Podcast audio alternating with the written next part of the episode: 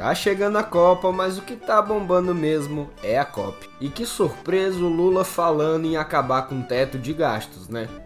Por falar em surpresas absolutamente esperadas, Elon Musk afunda o Twitter. Olá a todos, eu, Olavo Davi, estou invadindo mais um dia na programação deste programa ímpar na radiofonia brasileira. Estamos em clima de Copa, em COP de clima e tem gente bem caladinha. Então, pra não zicar, posso te contar as principais notícias da sua sexta, 18 de novembro. No pé do ouvido?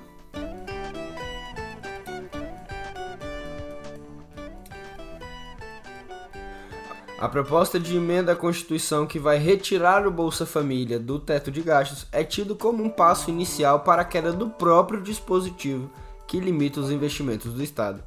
Em entrevista a Miriam Leitão na Globo News, o vice-presidente eleito Geraldo Alckmin, o socialista, o camarada Alckmin do Partido Socialista Brasileiro, afirmou que a irresponsabilidade fiscal não é uma hipótese para o novo governo. Ainda assim, segundo o ex-governador, a nova era Lula vai cortar gastos a partir de revisões do que já é parte das despesas públicas, o famoso pente fino. O orçamento é tão prioritário para o governo de transição, mas tão prioritário que vai deixar de lado até a reforma tributária, parte forte do programa de governo apresentado aos eleitores. E por falar na PEC da transição, como ficou conhecida, ela começa a se encorpar. Presidente da Comissão de Constituição e Justiça do Senado, Davi Alcolumbre, do União Brasil Amapaense, deve exercer a relatoria do projeto na comissão e já tem um aval positivo a retirada do Bolsa Família do teto de gastos. Pelo lado ruim para a equipe de Lula, Alcolumbre quer limitar o tempo em que o Bolsa Família ficará fora do teto.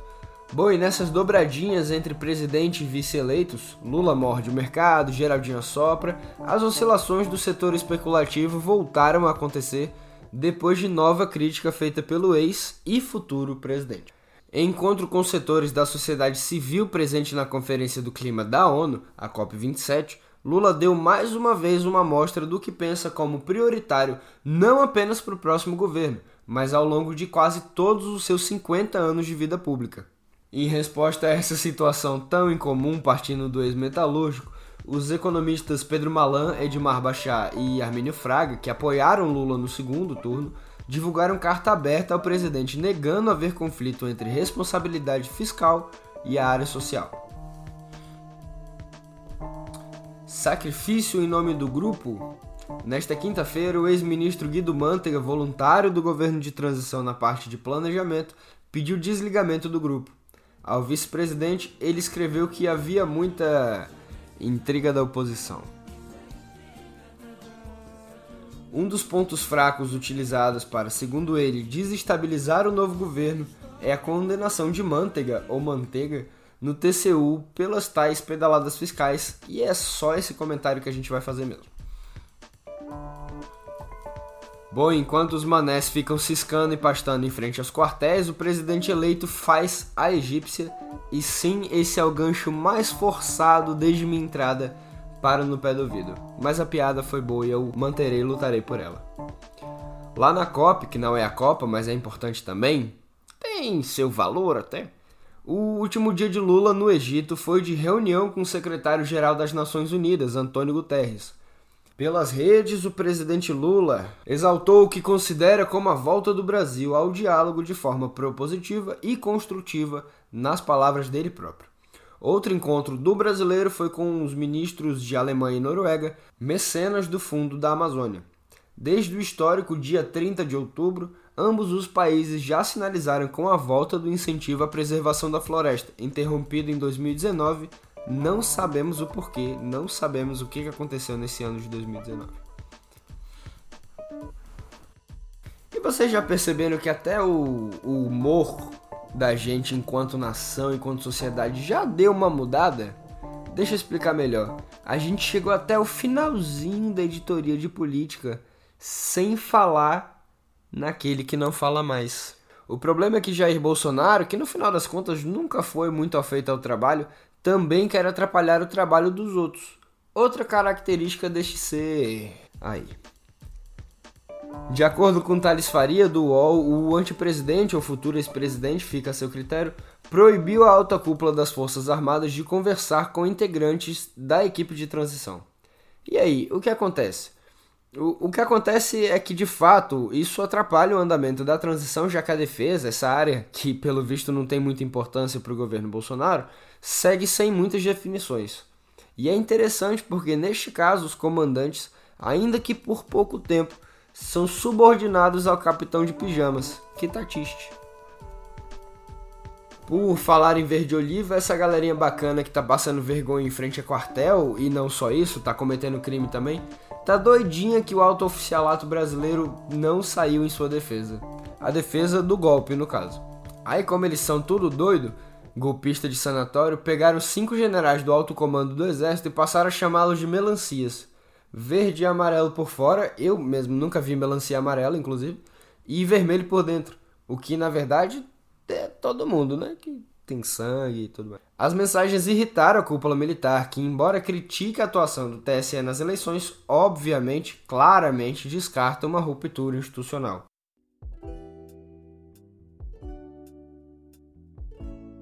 Gente, vamos sair disso. Tem muita coisa boa para falar.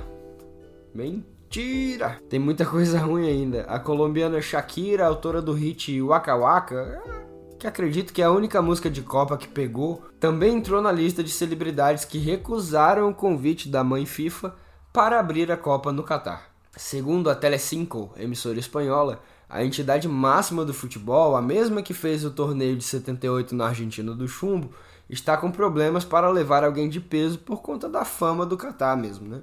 A estrela pop britânica Dua Lipa, cogitada para abertura, negou os rumores e criticou o governo local, dizendo-se ansiosa para visitar o Catar apenas quando ele cumprir todas as promessas de direitos humanos que foram feitas quando o país ganhou o direito de sediar a Copa. Já o interminável Rod Stewart disse ter recusado um milhão de dólares para se apresentar no evento devido às leis anti-LGBTQIA locais. E eu recomendo a todos o documentário Escândalos da FIFA, que está na Netflix, que ela explica muito bem essa parte, já no primeiro episódio, essa parte do que aconteceu na Argentina em 78. E um outro documentário que vale muito a pena ver sempre é o documentário do grandioso Lúcio de Castro, Futebol nos Tempos do Condor, e conta a relação das ditaduras militares de Chile, Brasil e Argentina com, enfim, o esporte mais amado do mundo, o melhor esporte do mundo. Vale muito a pena. Vale muito a pena para depois você não sair repetindo que futebol e política não se misturam e tudo mais. E deixa eu parar de falar besteira, porque ao mesmo tempo em que fala besteira também, que é se aposentar das telonas, o cineasta norte-americano Quentin Tarantino dá sinais de que pretende migrar para a telinha. Durante um evento em Nova York para a produção de seu livro Cinema Speculation, o criador de Pulp Fiction disse que pretende dirigir no ano que vem uma série de oito episódios, embora não tenha dado detalhes sobre o tema ou a emissora ou plataforma que vai veicular a produção. Mas essa não seria, ou não será, esperamos, sua primeira experiência na TV, já que em 2005 ele dirigiu dois episódios da série CSI Crime Scene Investigation para gastar todo o meu inglês. todo o meu inglês do Duolingo. É, e 2022 se tornou um ano de encerramento de ciclos mesmo, né? E nem todos eles são bons. No âmbito da cultura, nós tivemos a dilacerante perda de Gal, a despedida de Milton e agora também a de Elton John. O Rocketman, de 75 anos, vai encerrar a carreira de enorme sucesso já no próximo domingo, dia de Copa, hein?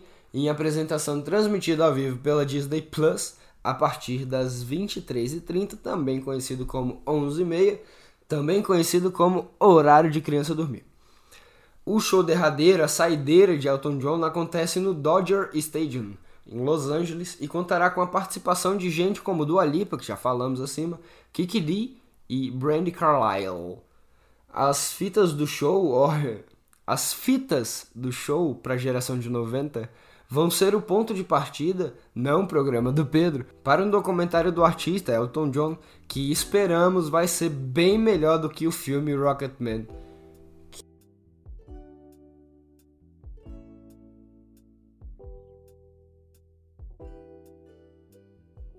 Bom, e falando sobre cultura brasileira, os exemplares raros de uma das mais importantes séries de livros do país irão a leilão no Rio neste fim de semana.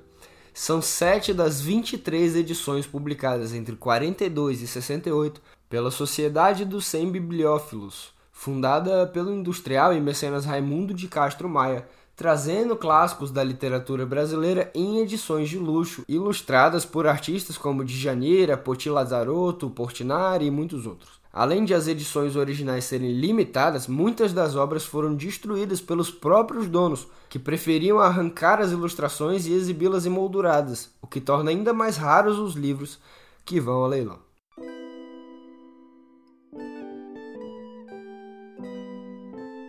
E entra ano, sai ano e tudo parece 2020. Um novo estudo sobre Covid longa produzido por pesquisadores espanhóis e publicado pela revista JAMA Network Open mostra que 67,5% das pessoas que tiveram a doença leve ou moderada continuam tendo pelo menos um dos sintomas mesmo após dois anos da infecção. Entre os pacientes que foram hospitalizados, o percentual foi de 59,7%. As queixas mais comuns entre os contaminados nesse período foram fadiga, dores e perda de memória. O estudo contou com a participação de mais de 600 pessoas de dois centros médicos na Espanha entre março e abril de 2020, que foram reavaliadas neste 2022. E pela primeira vez, a Food and Drug Administration, a FDA, também conhecida como Anvisa norte-americana, autorizou o cultivo de carne em laboratório, ao ser considerada segura para consumo humano. A permissão foi dada para a empresa Upside Foods, que produz carne a partir das células cultivadas de frango. No Brasil, a produção de carne em laboratório ainda não foi regulamentada, mas companhias especializadas no setor estimam que haja disponibilidade desses produtos a partir de 2024. E vai começar o evento pelo qual vivemos, senhoros e senhoras. No próximo domingo teremos o jogo de abertura mais sem graça de todos os tempos, mas aqui no Brasil a gente precisa conversar. Já dá para usar a amarelinha? Eu confesso que só usei como fantasia de terror mesmo. E é verdade.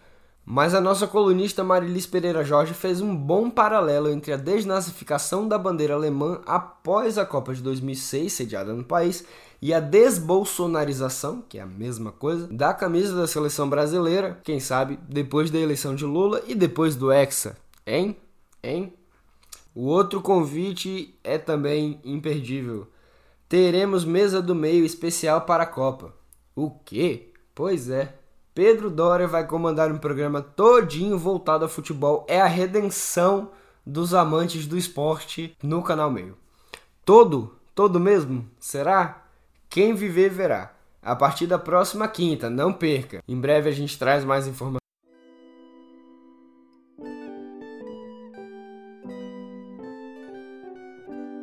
Saindo das coisas mundanas, vamos falar de galáxias porque o James Webb, o telescópio, encontrou duas no início do universo que, segundo a NASA, a Agência Espacial Norte-Americana, podem alterar o que sabemos sobre as primeiras estrelas formadas após o Big Bang.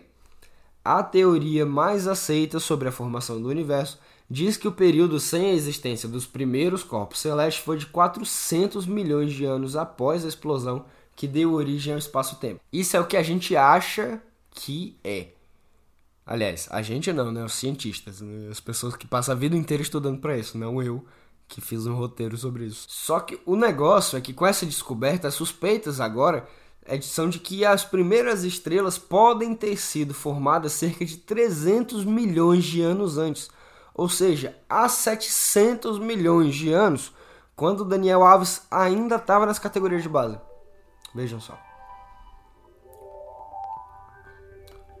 O WhatsApp, o Telegram, o Twitter, o Instagram, o Facebook, o YouTube, eles realmente mudaram as dinâmicas todas da nossa vida, as formas como a gente se relaciona com o que está ao nosso redor. E o WhatsApp agora também quer entrar nesse hall, porque em breve, muito em breve, será possível fazer compras e pagamentos diretamente pelo aplicativo, pelo WhatsApp Business, na verdade, né?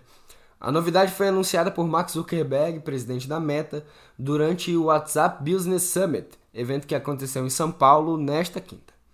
O recurso permite acessar o catálogo de produtos de lojas que estão no WhatsApp, selecionar e pagar as mercadorias no próprio app. Inédita no Brasil, a função chega como um teste após ter sido lançada na Índia no mês passado. A ideia é que todo o processo de compra seja feito dentro do mesmo aplicativo. Para isso, o WhatsApp tem testado parcerias com empresas de pagamento como Cielo e Mercado Pago. E ontem foi um dia decisivo no Twitter, nessa bancarrota do Twitter. Essa bancarrota moral do Twitter, pelo menos. Isso porque a quinta-feira foi o prazo dado pelo bilionário Elon Musk para que os funcionários da rede social decidissem se ficavam ou deixavam seus cargos na empresa. Em e-mail interno nesta semana, o bilionário disse que a plataforma terá uma cultura extremamente hardcore, isso são aspas, e exigiu que as equipes trabalhassem longas horas intensamente, também com aspas, ou peçam demissão. Que homem, né, senhoras e senhores, mas tudo bem. Centenas de funcionários remanescentes do Twitter teriam se demitido já nesta quinta-feira. E após o bilionário exigir que os funcionários voltassem ao trabalho presencial, um funcionário com deficiência que teria sido demitido por não ir ao escritório do Twitter entrou com uma ação contra a empresa, alegando que as novas regras são discriminatórias. E Elon Musk, ele realmente merece um crédito porque foi muito rápido para a gente perceber que ser bilionário não tem muito a ver com meritocracia nesse mundo que a gente vive. E antes que me processem também, até porque eu tenho bem menos dinheiros eh, que o dono e o carrasco do Twitter, até porque meu pai não é milionário, bilionário, bilhardário, é melhor me despedir com aquela velha promessa de voltar na próxima semana. Até lá!